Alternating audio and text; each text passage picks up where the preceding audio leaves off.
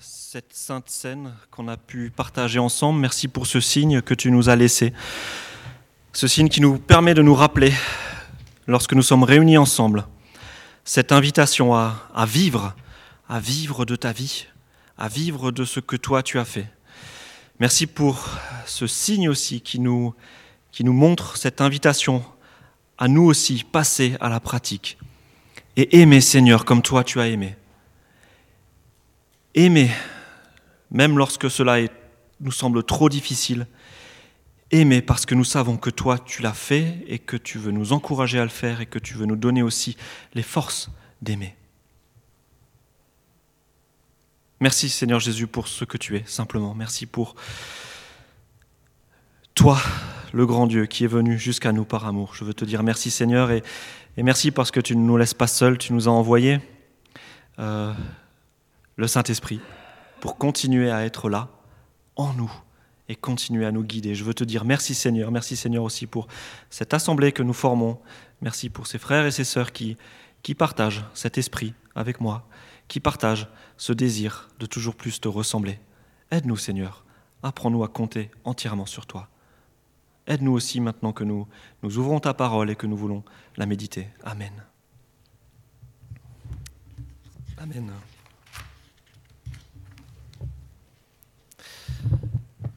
Alors ce matin, je vais vous poser une question qui va peut-être vous paraître en décalage par rapport à ce que nous avons vécu jusqu'à présent, où nous avons désiré vraiment voilà, réfléchir sur ce que voulait dire ressembler à Jésus.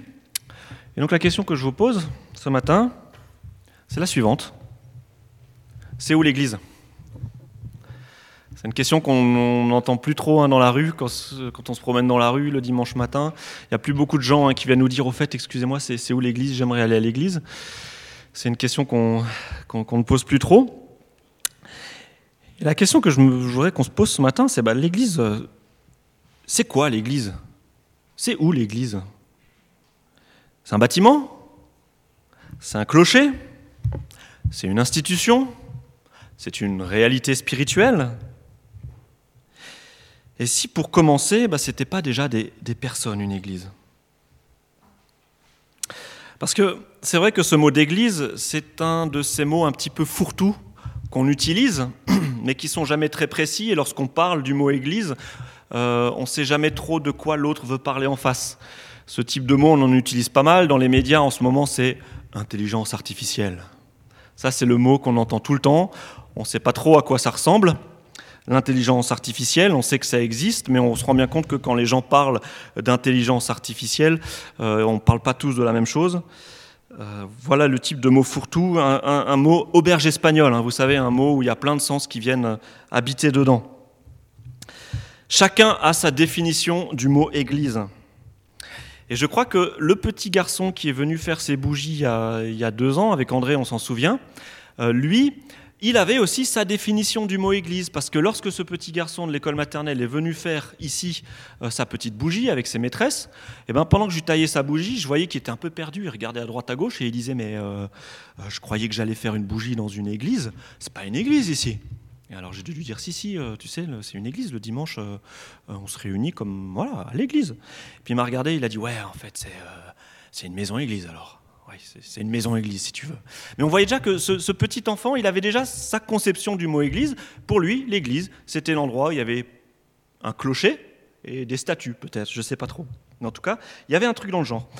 Les médias aussi ont leur définition du mot église. Pour eux, l'église, c'est euh, cette institution qui pèse si lourd sur la société française et qui nous empêche d'être libres. Oui, enfin bon, euh, je ne sais pas trop où elle est, cette institution France, euh, religieuse qui pèse si lourd aujourd'hui euh, sur les Français, à l'heure où, tout se, se, se, libéralise. Mais vous voyez, quand on parle du mot Église, c'est comme, une auberge espagnole dans laquelle cohabitent plein de sens. Et ce matin, j'aimerais vraiment qu'on se pose la question, mais c'est où l'Église? Où est-ce qu'on la trouve? C'est quoi? Alors l'Église, vous allez me dire, c'est avant tout une œuvre de Dieu. C'est lui qui construit l'Église, c'est lui qui vivifie l'Église, c'est lui qui agrandit l'Église, c'est lui qui rénove l'Église, c'est une œuvre de Dieu. Et là, j'ai envie de vous dire, on est d'accord. On est d'accord, l'Église, c'est avant tout une œuvre de Dieu. Mais l'Église, c'est aussi des hommes et des femmes. L'Église, c'est l'ensemble des chrétiens qui, au travers des siècles, dans le monde entier, se sont dit euh, chrétiens. Et ça, c'est ce qu'on appelle l'Église universelle ou l'Église invisible, cette grande Église qui comprend tous les chrétiens qui se sont succédés au fil des siècles. On est d'accord. Mais l'Église, c'est aussi une réalité terrestre aujourd'hui et maintenant. L'Église, on peut la toucher, l'Église. On peut la sentir. Alors j'ai pris mon dictionnaire et j'ai regardé la définition du mot Église. Et alors, le premier sens que le dictionnaire me donne, c'est l'Église, c'est un bâtiment. Alors là, je me suis dit que j'étais d'accord avec mon dictionnaire. Il a raison, mon dictionnaire. L'Église, c'est un bâtiment. Et alors, ce que j'ai fait, c'est que j'ai regardé, selon mon dictionnaire toujours, le champ lexical du mot église dans son sens bâtiment. Quels sont tous les mots auxquels on pense quand on pense à église-bâtiment? En tout cas, tous les mots auxquels mon dictionnaire pense quand on pense au mot bâtiment-église. Et alors j'ai trouvé ça. Alors je vous lis, hein. j'ai un, un dictionnaire super, il peut faire des trucs comme ça. Le dictionnaire me dit paroissien, édifice, clocher, diocèse, messe, gothique, curé, cathédrale, nef, abside, transept, monastère, monument. Je me suis dit, ouais, mon ami, mon dictionnaire, on est d'accord, l'église c'est un bâtiment, mais on n'a pas tout à fait la même idée de, bâtiment. Là, c'est pas tout à fait comme ça notre, notre église, je ne sais pas où est l'abside. Il faudrait que, faudrait que tu où est. Faudrait qu'un architecte un jour m'explique où est, l'abside de, de, notre église ici à Bouxwiller. Alors j'ai regardé, je me suis dit, ok, bon, on est presque d'accord. Maintenant, on va regarder le deuxième sens du mot Église dans mon dictionnaire. Et le deuxième sens du mot Église, c'est des personnes. Alléluia. L'Église, c'est des personnes. Et alors, euh, je me suis réjoui, puis j'ai dit, bah, je vais faire comme avec le bâtiment, et je vais regarder quelles sont les personnes auxquelles pense mon dictionnaire lorsque euh, on pense au mot Église en tant que personne. Et là, j'ai vu cardinal, scientologie, synode, ordination, concordat, évêque, pape, archevêque, œcuménique, romaine, clergé, épiscopal. Et puis là, j'étais content parce que j'ai trouvé quand même Christ et pasteur. Alors j'étais content. Je me suis dit, bon, mon dictionnaire, mon dictionnaire ne m'a pas oublié. C'est pas mal. Voilà. Mais là aussi, euh, on voit que, voilà, je suis d'accord avec mon dictionnaire, l'Église, ce sont des personnes. L'Église, ce sont des personnes, et c'est ce que Pierre nous dit. Hein.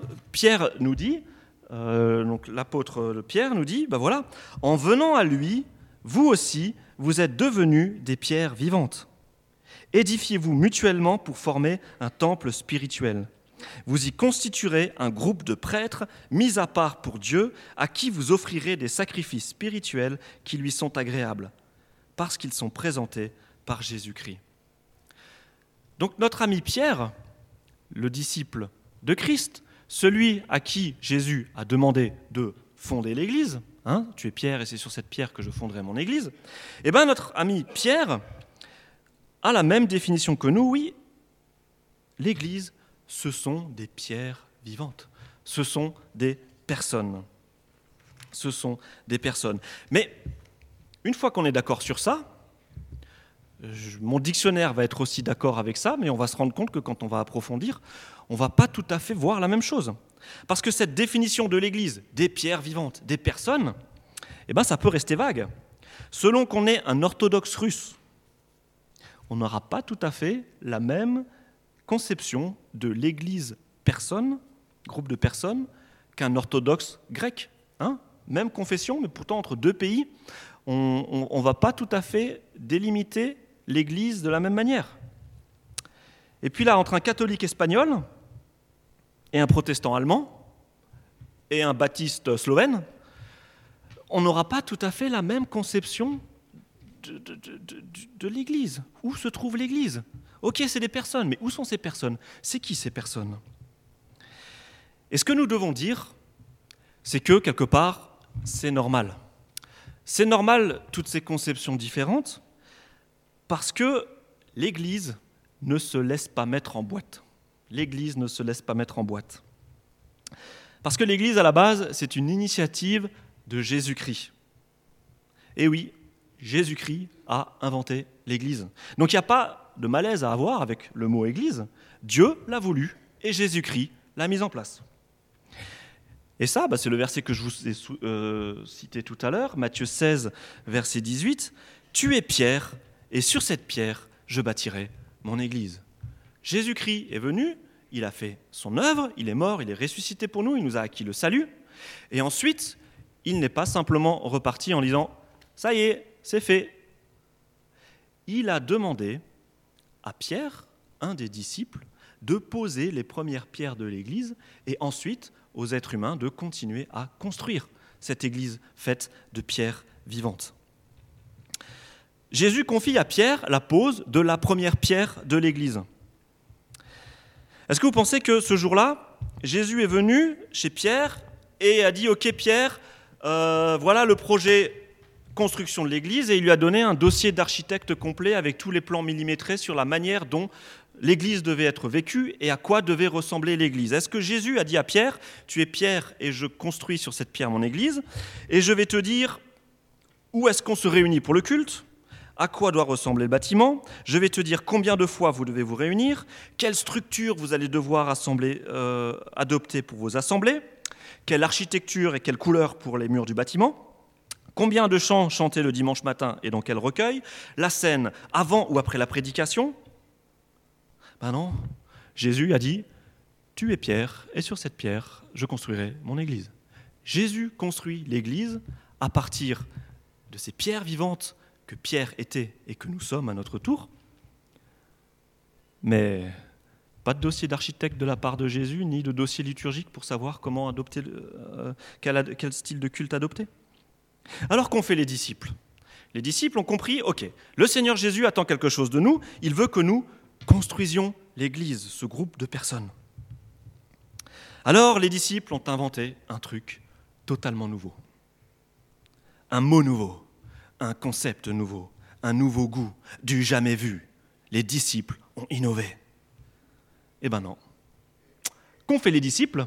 Je pense qu'ils ont d'abord eu du mal à avaler leur salive quand Jésus, ils ont vu ce que Jésus leur demandait de faire. Et les disciples, qu'est-ce qu'ils ont fait?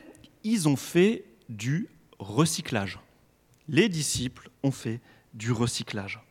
Les disciples vont récupérer tous les outils que leur offre la société à l'époque. Ils vont faire le tri dedans et ils vont utiliser ces outils pour voilà, bricoler l'Église de sorte que ces pierres vivantes puissent se réunir. Alors là, les plus érudits parmi vous vont me dire, écoute Mathieu, dans la Bible, il y a quand même un mot qui est réservé pour parler de l'Église et qui me semble être totalement chrétien. C'est le terme grec d'ecclésia. Ecclésia, hein, ce mot grec qui a donné le mot Église. Oui, mais justement, ce mot ecclésia, à l'époque des disciples, on ne l'utilise pas pour parler de l'Église. C'est normal, vous allez me dire, l'Église n'existe pas encore. Mais ce terme est déjà utilisé pour parler d'autres réalités. Et notamment, l'Église est, l'Ecclésia est, une assemblée des membres de la population d'une ville ou d'un village qualifiés pour débattre et voter au sujet des affaires de la communauté. Et là, je lis la, la, définition d'un dictionnaire de théologie, euh, de théologie. Voilà. Donc, en gros, qu'ont fait les disciples? Eh bien, ils ont regardé à quoi ressemblaient les structures de leur époque. Ils avaient en tête l'ecclésia grec, ce groupe de personnes d'un endroit, d'une commune, ainsi de suite, qui se réunissent pour faire vivre l'Église, et puis ils ont simplement récupéré la structure. En gros, si Jésus avait choisi de ne pas venir en l'an 0 mais en l'an 2018, et qu'il nous disait, euh, voilà, tu es euh, un tel, et sur cette pierre je bâtirai mon église, vas-y, construis ton église, eh ben, le groupe des disciples aujourd'hui, euh, eh ben, il essaierait de trouver une structure qui existe dans son temps pour pouvoir vivre l'Église. Je pense que les disciples reproduiraient peut-être le modèle de la commune, la commune du village, qui essaye de, faire vivre le, village en essayant de, prendre des décisions de manière communautaire et en essayant de, vivre la communion au sein du village où je crois que si les disciples avaient à faire un choix aujourd'hui, ils reprendraient le modèle du club de foot, avec son assemblée générale tous les ans, ou le club d'aquarelle du coin. Les disciples n'ont pas cherché bien loin, vous, vous, comprenez? Ils sont allés utiliser les outils que la société leur offrait à l'époque.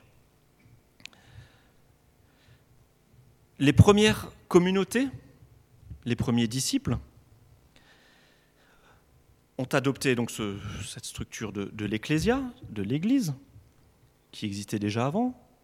Mais les disciples, hein, quand, euh, quand, Jésus euh, a demandé à Pierre de, bâtir son Église, les disciples, le lendemain, n'ont pas planté un, un, panneau devant leur maison en disant, voilà, maintenant, ça, c'est une Église, c'est tout nouveau, venez voir ce que c'est, et ça va se réunir, cette Église va se réunir chez nous. À partir d'aujourd'hui, nous sommes une Église, et ainsi de suite. Qu'ont fait les premiers disciples? Bah, les premiers disciples, au début, ils ont continué à aller au temple.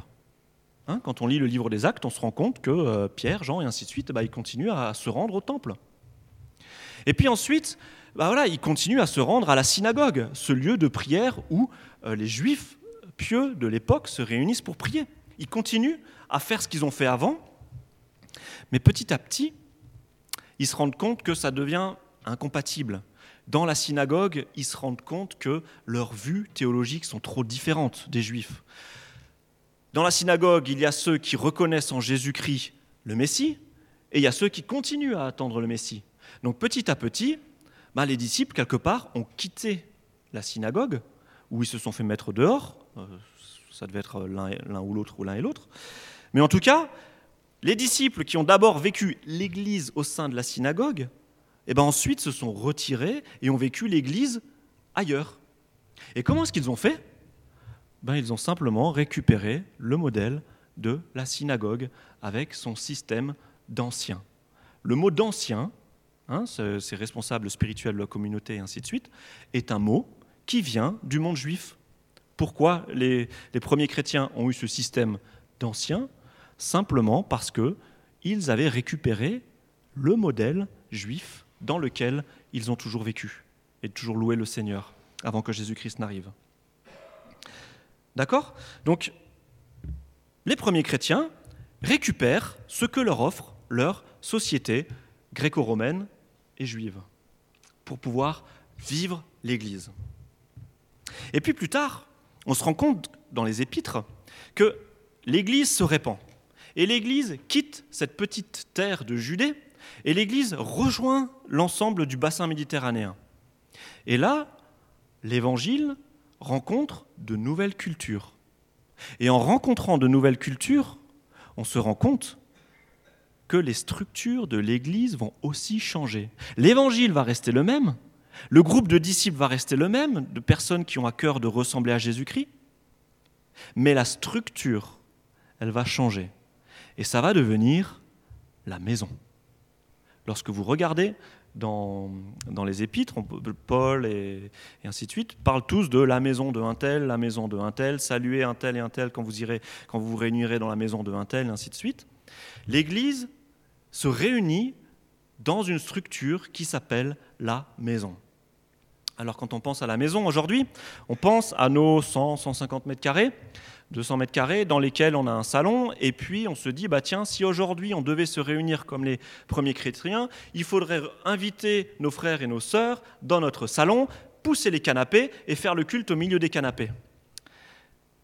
Mais c'est pas ça une maison à l'époque, l'époque gréco-romaine.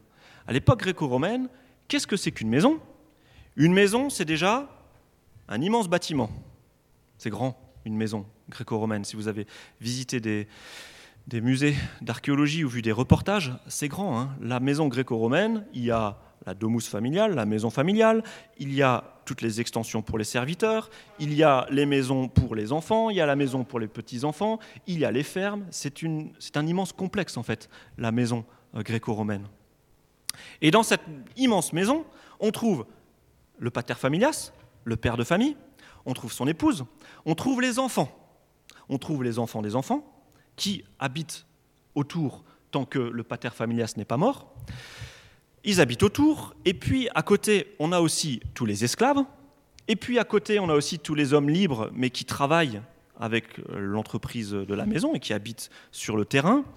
Il y a les bêtes et ainsi de suite. C'est immense, une maison à l'époque. Et lorsque notre Bible parle d'église qui se réunit dans des maisons, c'est dans ces immenses complexes ou dans ces grandes maisons euh, que, l'Église se réunit.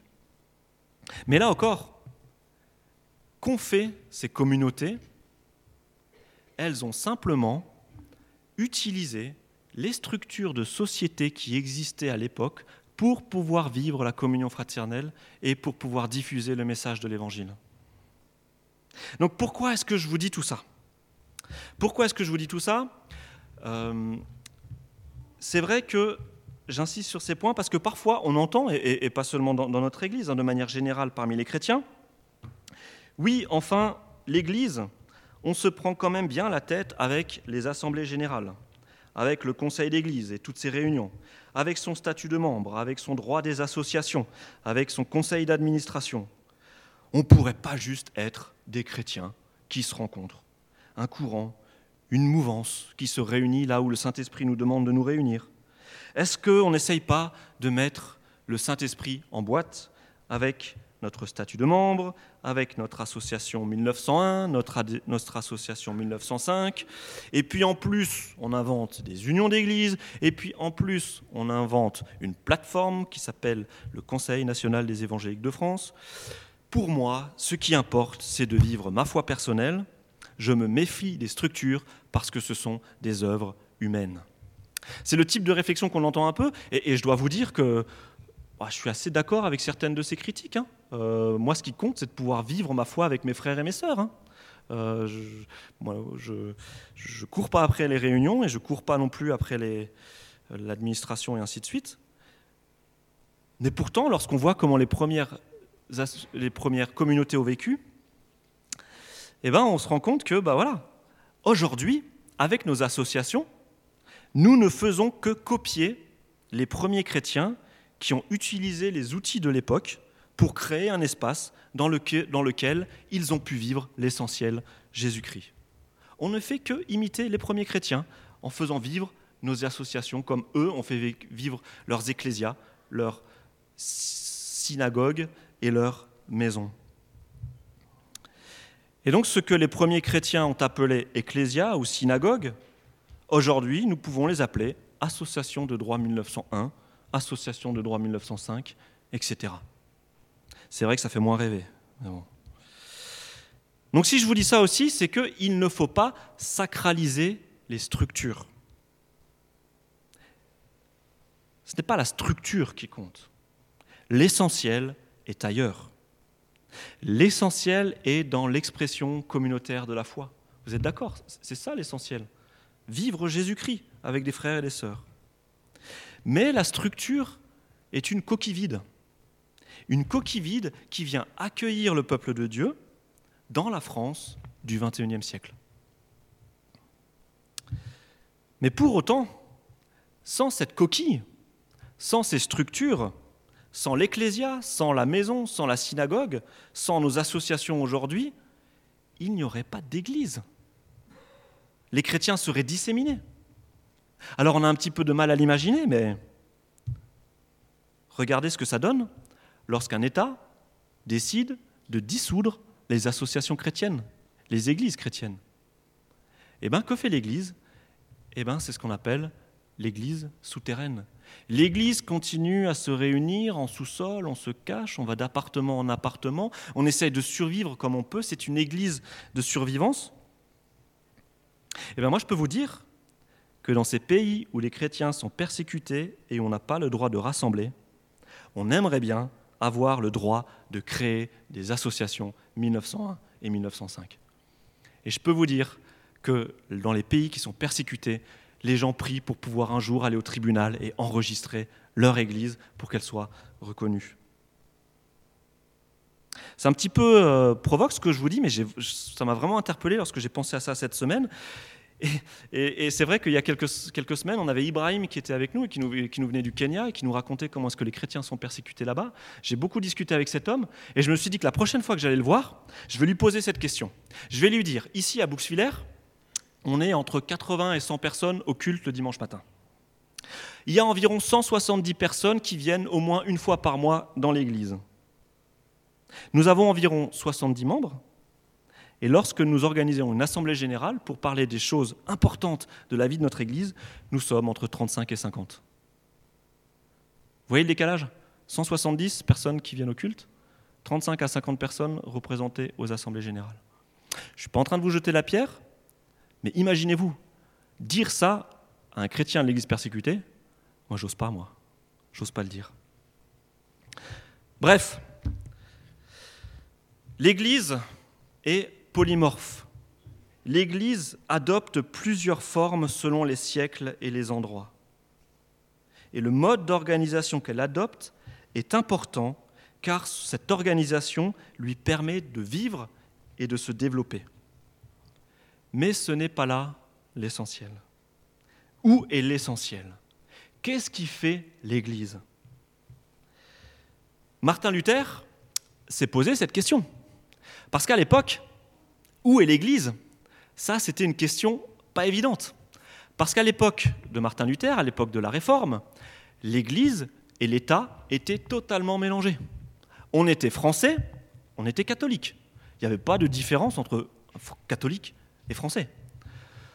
On était espagnol, on était catholique.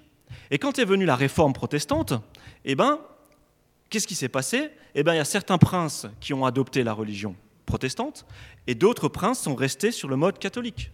Et suivant l'endroit où j'étais né, eh ben, j'appartenais à une région protestante ou j'appartenais à une région catholique. Je n'avais pas de différence entre strasbourgeois et protestant, par exemple.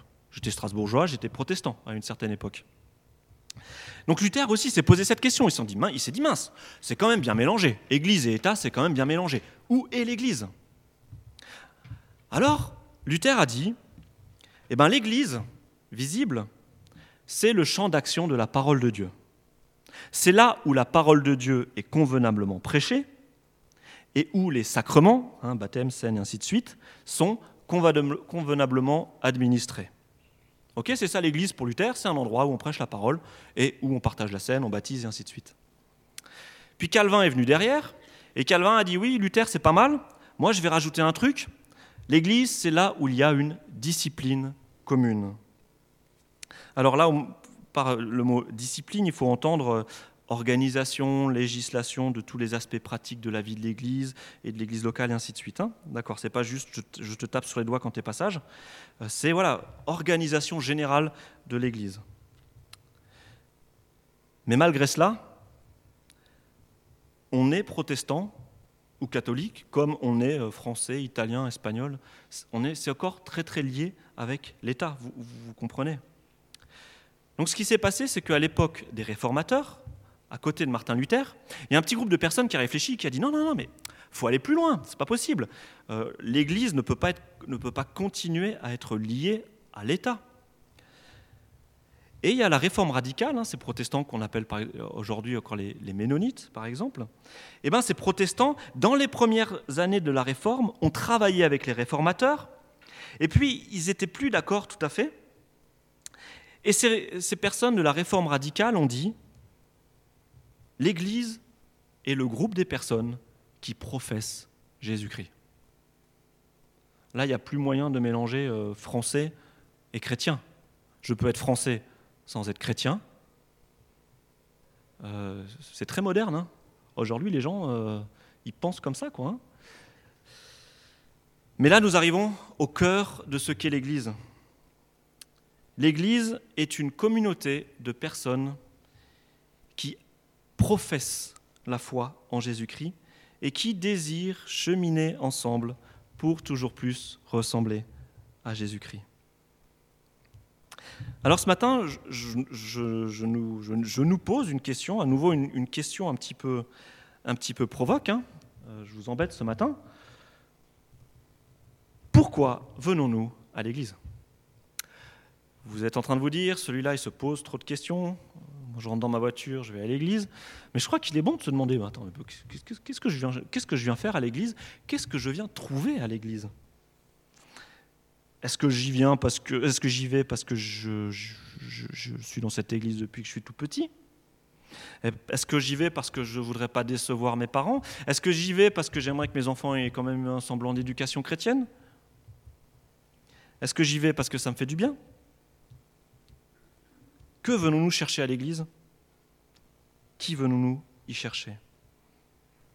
Et là, j'aimerais que nous puissions lire cette parole que nous trouvons en Jean. 1 Jean 2, 1 à 7, et c'est vraiment la parole que j'aimerais vous laisser pour ce matin, pour réfléchir à cette question, voilà, où est l'Église? Et voilà ce que nous dit Jean. Mes chers enfants, je vous écris tout ceci afin de vous éviter de pécher. Si toutefois il arrivait à quelqu'un de commettre un péché, nous avons un défenseur, Jésus-Christ, celui qui est sans péché, il plaidera notre cause devant le Père. Ne fut-il pas lui-même la victime qui nous vaut la faveur de Dieu en expiant nos péchés? Pas seulement les nôtres, mais aussi ceux du monde entier. Nous saurons que nous l'avons réellement connu si nous, nous, si nous conformons notre vie à ses commandements. Si quelqu'un dit ⁇ Je le connais ⁇ et s'il ne suit pas ses directives, c'est tout simplement un menteur. Il prouve que la vérité n'a pas de place en lui. Par contre, celui qui observe sa parole montre par là qu'il aime Dieu de façon parfaite. C'est le signe qui nous permet de savoir que nous lui appartenons. Celui qui affirme qu'il demeure dans une communion permanente avec le Christ doit aussi vivre comme il a vécu. Mes chers amis, en écrivant cela, je ne vous donne pas de nouvelles directives. Il s'agit simplement de l'ancien commandement qui vous a été transmis depuis le commencement, c'est-à-dire de la parole que vous avez déjà entendue. Ce petit verset-là, ça doit vous rappeler un petit peu quelque chose. Vous savez, il y a quelques semaines, on a, réfléchi à la question de la loi, hein, question pour un champion de la loi, vous vous souvenez? Sur la loi et l'actualité de la loi. Et nous avons conclu que la loi, en tant que système de salut, n'est plus en vigueur. Ça ne sert à rien, pas besoin de la loi pour s'approcher de Dieu. Mais la loi demeure comme une manière de connaître ce qui fait plaisir à Dieu. Et là, ce verset, c'est exactement ce que Jean est en train de nous dire. Jean est en train de nous dire, où est l'Église? L'Église est là où une communauté de disciples un groupe de personnes veut connaître Jésus-Christ, le suivre et lui ressembler. Pour Jean, c'est ça l'Église, une communauté de personnes qui veulent suivre le Christ. La définition de l'Église pour Jean.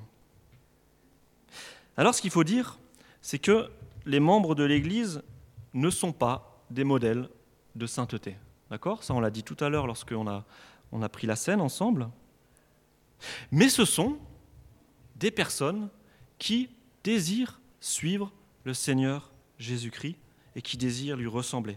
Et des personnes qui vivent de sa grâce. Des personnes qui savent que si elles chutent, eh ben elles ont un défenseur. C'est ce que nous dit Jean. N'ayez pas peur. Vous chutez, mais c'est pas grave. Demandez pardon. Relevez-vous. Christ est mort pour ça. Ce qui est génial dans ce type d'église, cette communauté où des personnes veulent suivre le Seigneur, eh ben c'est qu'il y a de la place. Il y a de la place dans ces églises. Il y a de la place pour ceux qui connaissent Christ depuis longtemps et désiraient continuer à lui ressembler toujours plus. Il y a de la place pour ceux qui viennent de le découvrir, qui viennent de découvrir le Seigneur Jésus et qui se disent Waouh, j'ai plein de choses à découvrir, j'ai envie de ressembler à Jésus. Il y a de la place pour des adultes. Il y a de la place pour des enfants qui ne connaissent pas encore le Seigneur, mais qu'on veut encourager, euh, qu'on veut encourager à faire cette rencontre avec le Seigneur. Et puis dans cette Église, il y a de la place aussi pour ceux qui ne connaissent pas encore le Seigneur. Il y a de la place pour ceux qui ne connaissent pas le Seigneur et qui ont juste envie de voir à quoi il ressemble ce Seigneur. Et à quoi ressemblent les chrétiens qui disent vouloir lui ressembler? Il y a de la place pour ces personnes dans ce type d'église. Mais ce qui importe, et je crois que c'est vraiment ce qui est important, c'est cette dynamique d'ensemble.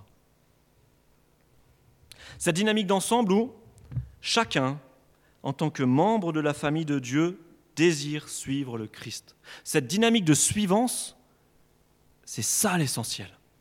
On n'est pas tous des saints, on est à différents stades, mais l'Église, c'est un groupe de personnes en marche qui désirent toujours plus ressembler à Jésus-Christ. Et je crois que le plus grand danger pour une Église, c'est lorsque cette dynamique de suivance du Christ, elle ralentit et elle s'arrête. Lorsque cette dynamique devient statique, lorsque chacun pense suffisamment ressembler à Dieu, et que c'est bon, on n'a plus besoin de rien apprendre, lorsque je me dis c'est bon, je peux me contenter de, ma vie telle qu'elle est, le Seigneur, il peut bien prendre tel que je suis, Lorsqu'il n'y a plus le désir de suivre Jésus-Christ et de faire le point régulièrement sur notre vie et de dire, OK, ça Seigneur, c'est bon, j'ai compris, maintenant il reste tout ce dossier-là à bosser ensemble, viens m'aider Seigneur. Lorsqu'il n'y a plus ce désir de suivre le Christ, de se remettre en question, y a-t-il encore vie de disciple Y a-t-il encore vie d'église? Donc voilà la réflexion que je vous laisse et je veux vous encourager à, réfléchir à cette dynamique Où est-ce que j'en suis dans cette dynamique dans laquelle je peux suivre Christ, je peux désirer lui ressembler toujours plus en comptant sur sa grâce. Voilà, je m'arrête là. J'ai du travail pour vous pour la prochaine fois, d'accord? Parce que quand on a dit ça, quand on a dit OK, c'est super, l'Église c'est ça, c'est ce groupe de disciples qui désirent suivre le Seigneur, eh bien on n'a pas tout dit.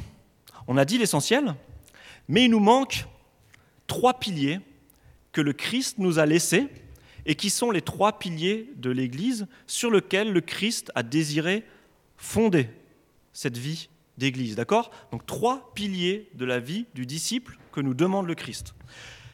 J'ai rayé les réponses et je vous mets juste les petits versets bibliques et puis on en parlera la prochaine fois que je prêche. Euh, on va prendre ces trois piliers et ça va nous faire du bien de revenir aux bases de nouveau. Voilà. Je vais prier pour terminer. Merci Seigneur pour, euh, pour l'Église. Merci pour la grande liberté que tu as, que tu as laissée à ses formes. Merci pour les grandes libertés que nous avons de te louer. Merci parce qu'en Afrique, on peut te louer différemment qu'en France. Euh, en Alsace, on peut te louer différemment qu'à Marseille. Et voilà, au XXIe siècle, on peut te louer différemment qu'au VIe siècle ou au XIIe siècle. Merci pour cette grande liberté que tu nous as laissée. Mais Seigneur, fais-nous la grâce de toujours rester en chemin derrière toi. Aide-nous à nous accrocher à l'essentiel. Et dans cette semaine qui s'ouvre à nous, que nous puissions regarder là où nous avons chuté, te demander pardon, saisir ta grâce et nous relever, parce que tu es un Dieu de grâce qui veut jeter notre péché au fond de la mer. Mais Seigneur, dans cette semaine, donne-nous aussi de faire le point sur notre vie de disciple. Me suis-je arrêté cette semaine? Me suis-je arrêté ces derniers temps? Suis-je toujours en route? Où est-ce que tu désires m'emmener? Quels sont les points que tu veux que je règle? Seigneur, que nous restions des disciples en mouvement à ta suite. Amen.